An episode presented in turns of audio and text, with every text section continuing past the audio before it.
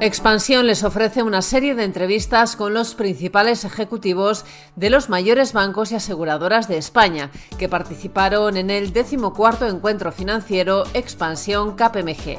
Hoy escuchamos la conversación con Isidro Rubiales, el recién nombrado consejero delegado de Unicaja. Rubiales reconoce que el banco ha vivido dos años difíciles marcados por las guerras de poder y la integración del Iberbank, pero que ahora comienza una nueva etapa donde el objetivo es recuperar el pulso comercial y crecer. ¿Cree que con su nombramiento se han terminado las tensiones internas en el banco y que realmente se ha iniciado el camino para mejorar el modelo de gobernanza que no era precisamente el mejor de los, de los existentes. Bueno, eh, primero daros las gracias, Expansión y KPMG, por, por, invitarme a este evento, que como tú decías, yo creo que es el primer evento público al que asisto después de mi reciente nombramiento. Evidentemente llevo tiempo trabajando, pero efectivamente esta es la primera vez ¿no? que, que, acudo a un acto eh, eh, representando Unicaja en el cargo de consejero delegado. Hombre, yo, yo diría efectivamente que eh, hemos tenido una época complicada.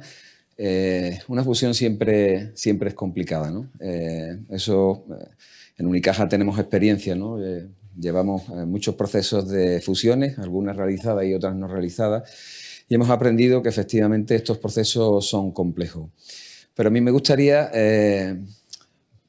aclarar una cosa una entidad, ¿no? después del año 2009, después de la crisis financiera, yo creo que se dotaron, ¿no? las entidades se dotaron de herramientas y de mecanismos ¿no? con la aparición del sistema eh, europeo, ¿no? del Banco Central Europeo, ¿no? del SSM, que permitían eh, pues dotarnos, como digo, de esas herramientas y, esas reglas ¿no? para poder gestionar situaciones de gobernanza. Eh, durante este tiempo incluso complejo, ¿no? y donde hemos mostrado ciertas debilidades, desde luego, eh, con ámbito de mejora, hay figuras fundamentales en la separación de roles y responsabilidades dentro de lo que llamaríamos el modelo de las tres líneas, ¿no? que unido a un esquema de gobernanza, pues al final eh, permiten que incluso en escenarios de dificultad haya eh, la posibilidad de existencia de contrapesos y de equilibrios dentro de una organización. Y yo creo que eso nos ha faltado únicas en este periodo. Dicho lo cual, evidentemente tenemos debilidades que entendemos que efectivamente la situación actual pues, eh, pone un punto de partida diferente hacia el futuro. ¿no? Eh, la exigencia de ser una entidad cotizada, con lo que supone no exponerte al mercado, ¿no? las exigencias que te exigen tus propios accionistas, los supervisores y en general la sociedad, ¿no? son herramientas también ¿no? para conducir situaciones de este tipo. Por lo tanto, yo creo que hoy, eh, con mi nombramiento, y no solo con mi nombramiento, sino con, otros compañeros que se han incorporado al Consejo de Administración recientemente, se abre un periodo ilusionante. Yo creo que los perfiles que se han incorporado también de, otros compañeros, eh, como digo, consejeros independientes recientes, eh, con un perfil de conocimiento en materias claves, pues mm, mejoran la idoneidad colectiva y abren el futuro eh, de una nueva etapa, ¿no? Una nueva etapa que evidentemente no tiene más que poner en valor el compromiso que tenemos dentro del Consejo de devolver a nuestros accionistas. La responsabilidad y el apoyo. Al dejar en nuestras manos, pues, el futuro de la entidad. Por lo tanto, yo diría que sí, que efectivamente se abre un escenario completamente eh, nuevo, completamente ilusionante después de un periodo difícil de digerir eh, como es una integración y una fusión, que todos sabemos en el sector ¿no? que suelen ser procesos de debilidad en las organizaciones y que ya uno asume ¿no? cuando toma la decisión que por motivos estratégicos es conveniente llevar a cabo una operación de este tipo. Sí, eh, como consecuencia de, la fusión y de los problemas que, ha llevado ella, eh, el banco ha estado relativamente paralizado en todo este tiempo. ¿Cómo piensa darle la vuelta a esa situación? Porque e, esa es la, tarea para la que usted ha sido nombrado. Bueno, yo, diría primero que el banco no ha estado paralizado. Eso, paralizar una organización y más una entidad financiera, me parece una situación de extrema gravedad. Bueno, digamos que no ha hecho todo lo que podía hacer, si quiere, si quiere entenderlo así. Bueno, yo, diría que muchas veces parece, ¿eh? porque desgraciadamente el ruido mediático muchas veces confunde y, no permite ¿no? poner en valor las cosas que se hacen en un proceso después de una fusión. ¿no? Eh, nosotros hemos culminado una integración tecnológica, hemos homogenizado políticas comerciales, políticas de eh, precios, políticas de gestión del riesgo. Eh, hemos reordenado todos los acuerdos que tenemos en distintas alianzas. hemos seguido desprendiendo de activos irregulares con ventas de cartera. Bueno, yo no diría por tanto, que hemos estado paralizados, incluso diría que hemos hecho muchas cosas en estos dos años. ¿no? Y esas cosas se hacen también porque hay equipos humanos, ¿no? más allá del problema que pueda existir en un momento de la inestabilidad que puede existir en un órgano de gobierno, lo que hay detrás es una plantilla, un equipo de muy buenos profesionales que durante dos años han estado sembrando el camino para que podamos perfectamente decir que hoy tenemos un punto de partida ilusionante, cerrado ese periodo ¿no? y focalizado pues en el negocio, ¿no? en la experiencia de nuestros clientes. Yo llevo poco tiempo en las jornadas, pero eh, de las dos exposiciones, yo creo que en eso eh, evidentemente es donde tenemos que poner el foco. Creo que todo lo que hemos hecho es prepararnos para estar en este punto y por lo tanto eh, por ahí va el camino. ¿no? al final, cuando terminas de cerrar un ciclo, ¿no? se abre un periodo más ilusionante y desde luego es un punto de partida para, pues para efectivamente revertir una situación que ya digo no es de parálisis, sino de preparación. Y ahí, pues efectivamente yo he tenido también la posibilidad durante este tiempo, ¿no? por mi pertenencia a la entidad, ¿no? al incorporarme, digamos, incluso pendiente de las autorizaciones eh, del supervisor ¿no? para, ostentar el puesto de consejero delegado, pues llevamos desde primero eh, de agosto pues, con reuniones con las unidades de negocio, con la plantilla, incluso con la representación sindical, ¿no? intentando pues, generar una motivación, el final de una etapa necesaria y el principio de otra época, pues que debe ilusionar ¿eh? para que seamos capaces de trasladar esas mejoras ¿no? a la atención a nuestros clientes. Entonces, creo que no, hay una, no ha habido una parálisis, pero efectivamente yo creo que empieza un escenario completamente distinto, más normal y esperemos que no seamos tan eh, mediáticos, ¿no? y si lo somos, seamos por, por, los temas efectivamente de valor de nuestro modelo de negocio, pues de la cercanía al cliente, ¿no? porque ahora se habla de cercanía, nosotros tenemos un modelo ¿no? basado en, pues, eso, en el liderazgo en comunidades autónomas, que son el origen de todas las entidades que forman Unicaja, poner en valor eso, ¿no? que ha sido la arma fundamental ¿no? de este proyecto durante tantísimos años, pues es lo que nos tiene que motivar y lo que tiene que motivar a toda la plantilla. No, el, ser mediáticos depende de ustedes, no, no de nosotros, quiero decir. Eh, pero bueno, eso ya. Yo no he dicho la responsabilidad. No, no, no, digo que. Lo deseable. Que, que, si nosotros lo, nos fijamos es por, por algo. No, ahora, en serio. Em, a, todos los consejeros delegados les, que le han precedido les he preguntado prácticamente lo mismo el crédito a empresas y familias viene descendiendo, viene descendiendo desde hace, desde hace varios años, pero parece que ahora eh, se está agudizando algo más eh, como resultado de la desaceleración económica. ¿Cómo, cómo les afecta a ustedes eh, eso en sus resultados? Bueno, yo creo que, no sé lo que han dicho mis compañeros anteriormente, evidentemente una entidad financiera, básicamente su objeto es gestionar el riesgo, conceder el crédito. ¿no? Para eso captamos pasivos, pasivos de nuestros clientes, depósitos de nuestros clientes, pero fundamentalmente esa es la misión eh, que nos lleva y por lo tanto cualquier caída de la actividad en una parcela como esta, evidentemente eh, supone una merma de la actividad.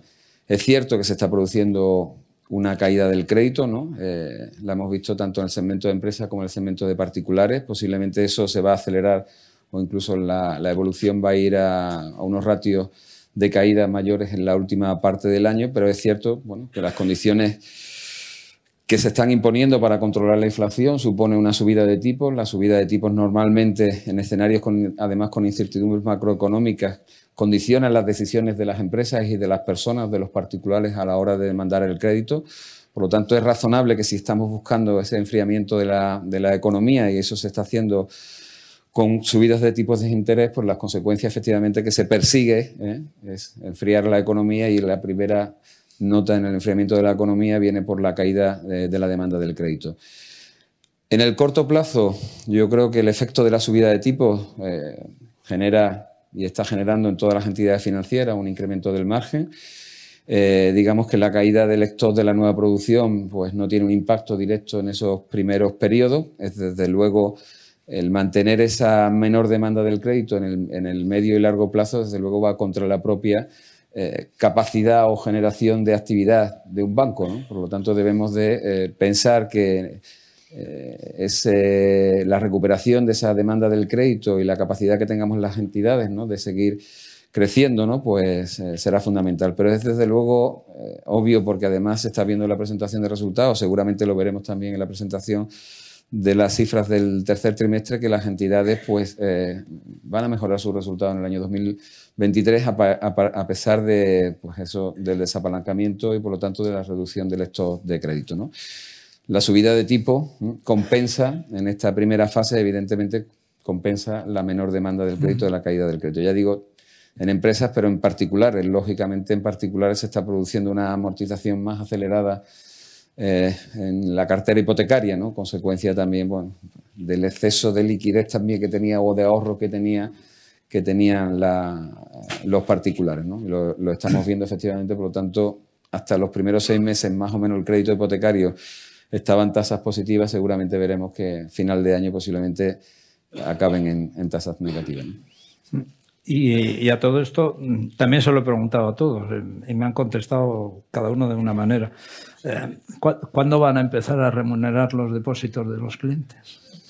Bueno, seguramente yo no voy a ser original. No, no, no, todos han dicho lo mismo. No sé. Eso es verdad. Sí. Bueno, yo, yo creo que primero esa es una pregunta. Eh, las entidades financieras nos dedicamos a, dar crédito y cobrar un interés y pagamos por los depósitos que capturamos ¿no? para poder dar esa financiación. Lógicamente, nuestro negocio basa o está basado fundamentalmente ¿no? en generar un mayor rendimiento en el crédito ¿eh? Eh, que en lo que pagamos por los depósitos. ¿no? Eso algunas veces parece que no se entiende, ¿no? porque estamos recibiendo presiones ¿no? Eh, o ciertos mensajes sobre restringir ese impacto de la subida en los precios del activo a la misma vez que se nos pide ¿eh? que remuneremos más el pasivo. Dicho lo cual, eh, yo creo que no es cierto que no estemos remunerando, no estemos remunerando el pasivo. Lo que sí es cierto es verdad que en el pasado hemos visto guerras de, o competencias ¿no? que han acabado en, en guerras de precios, ¿no? Y esta vez pues no lo estamos viendo, estamos viendo una gestión ¿no? en base a las políticas y a las estrategias comerciales de las distintas entidades pues que con sus clientes intentan ofrecerles las mejores capacidades para gestionar su ahorro. ¿no? Eh, y eso no solo es subir el depósito, es también pues, ayudar a, pues, a obtener otro tipo de inversiones más a largo plazo, más rentables, que pueden aprovechar esa subida de tipo y eso yo creo que en general lo hemos hecho todo, ¿no? Yéndonos a nuestros clientes, llevándolos a seguros o a fondos de inversión, ¿no? Donde es más fácil, eh, digamos, ese traslado de subida de precio. Y eh, estamos intentando captar pasivo. Cuando se capta pasivo, eh, pues evidentemente el, precio que pagamos se va reconociendo en las condiciones de mercado. Por lo tanto, yo no creo que, no se, que se pueda decir que no estamos remunerando. Yo creo que estamos remunerando ese, ese pasivo. Eh, dicho lo cual, al final, estos son decisiones de un mercado con una libre competencia donde las entidades evidentemente actuarán en base a esas estrategias comerciales y en base a, en base a sus políticas. Yo creo que ese es el funcionamiento normal y tenemos que asumir que ese es el escenario normalizado de cómo funciona cualquier negocio, incluido el bancario, en la relación entre el coste de producción y el margen, ¿no? Pero yo creo que no se puede decir que no estamos pagando. Yo, de hecho, seguramente todo, si seguís la presentación de resultados, ¿no? Veréis cómo efectivamente ese coste medio de remuneración del pasivo al particular y a empresas, pues está subiendo trimestre a trimestre. Por lo tanto, cuando hemos estado con tipos bajos eh, durante más de 10 años, ¿no? Incluso con tipos negativos, no hemos repercutido al cliente particular nunca esa evolución o esos tipos eh, de interés negativo. ¿no? Yo creo que por lo menos en España casi, eh, yo, yo diría que nadie, nadie lo ha hecho. Por lo tanto, ahora, bueno, el mercado, la situación de liquidez, afortunadamente que tienen, del exceso de liquidez que tienen las entidades españolas, pues hace que no estemos en ningún proceso de guerra de competencia y normalizará pues, la subida de la remuneración del, pasivo acompasado a las necesidades y a las estrategias comerciales que tenemos las entidades. Eh, usted ha dicho que que ha habido una aceleración en la amortización anticipada de hipotecas. en, su banco y en, el conjunto del, sector. ¿Nos puede dar algún tipo de datos sobre las refinanciaciones, eh, la aplicación del código de buenas prácticas o, las refinanciaciones voluntarias que, el banco ha, efectuado en este tiempo? Sí, bueno, yo, yo creo que son, son dos cosas diferentes. ¿no? Lo que hemos vivido durante en la cartera hipotecaria, efectivamente, es eh, ese exceso de ahorro que, tenía, que tenían los particulares unido a las subidas de tipos de interés, lógicamente ha provocado que se produzca una aceleración en la amortización más allá de los calendarios previstos eh, en los préstamos hipotecarios y eso pues, ha hecho efectivamente caer la cartera en la medida de que esa amortización acelerada no ha sido compensada por nueva producción. Y en el otro ámbito, que es en el de las dificultades que pueden tener eh, clientes porque precisamente no hayan tenido esa capacidad de ahorro eh, anterior que le haya pedido paliar el efecto de la subida de los tipos de interés en su cartera, en su préstamo hipotecario. Bueno, yo, ahí los datos en, nuestra entidad, mm, donde venimos aplicando las sucesivas modificaciones de los códigos de buena de buenas prácticas es que hoy en día pues el volumen de operaciones que se han acogido eh, no pasa de 500 operaciones y el saldo total son 30 millones de euros, con lo cual en términos de uso eh, de estas medidas, realmente la demanda que se ha producido en los clientes de nuestra cartera hipotecaria es muy, muy reducida. Eh, incluso el volumen total del importe refinanciado a la cartera de particulares, que no eh, llega a los 500 millones de euros, nos representa más de un 1, 1,5% del total de nuestra cartera hipotecaria, también, también es reducida. Yo creo que efectivamente estamos abordando un escenario de mucha incertidumbre todavía. Yo creo que hay que ser prudente y a pesar de la bonanza de los resultados que se están obteniendo en este año 2023, eh, pues todos tenemos la percepción de que a pesar de que los indicadores de deterioro de las carteras crediticias en el ámbito de particulares no muestran todavía señales eh, y las personas que se están acogiendo a este tipo de medidas pues lo, están haciendo de una manera eh, poco significativa. Es cierto que en ese sentido yo creo que tenemos que ser todavía precavidos, ¿eh? pero fundamentalmente yo creo que hay una variable que es la que está condicionando efectivamente la poca, el poco uso, por lo menos en Unicaja, y yo creo que en general en el sector eso sería extrapolable, y es que la tasa de desempleo se está sosteniendo. ¿no? En la cartera de particulares y en el uso de estas medidas, eso está muy relacionado con la tasa de desempleo. ¿no? En la medida que la tasa de desempleo se sostenga y no se produzca un empeoramiento, pues viviremos un escenario parecido al que tenemos. En cualquier caso, Unicaja, eh, como entiendo que las entidades, nosotros siempre estamos, con independencia del cogerse o no un código de buenas prácticas, pues nuestra preocupación es detectar de manera más temprana posible las dificultades que puedan tener nuestros clientes, ofrecerles las posibilidades, ¿no? Al final que, bueno, en el ámbito de la gestión del riesgo siempre se aplica, ¿no? De manera anticipada, ¿no? Pues para intentar efectivamente que esa capacidad de pago del cliente pues se acoja a cumplir las condiciones ¿no? pactadas en los acuerdos de financiación con ellos. ¿no? La respuesta, pues efectivamente, yo creo que resume a tu pregunta, es que no hay un volumen excesivo de refinanciación y de acogimiento a código de buenas prácticas todavía en Unicaja y yo creo que eso es extrapolable a, otra, a otras entidades. Pues muchas gracias, señor Rubiales. Me he quedado sin tiempo de seguirle preguntando, así que espero volver a verle el año que viene. Encantado de estar aquí con vosotros. Y poderle preguntar. Gracias. gracias.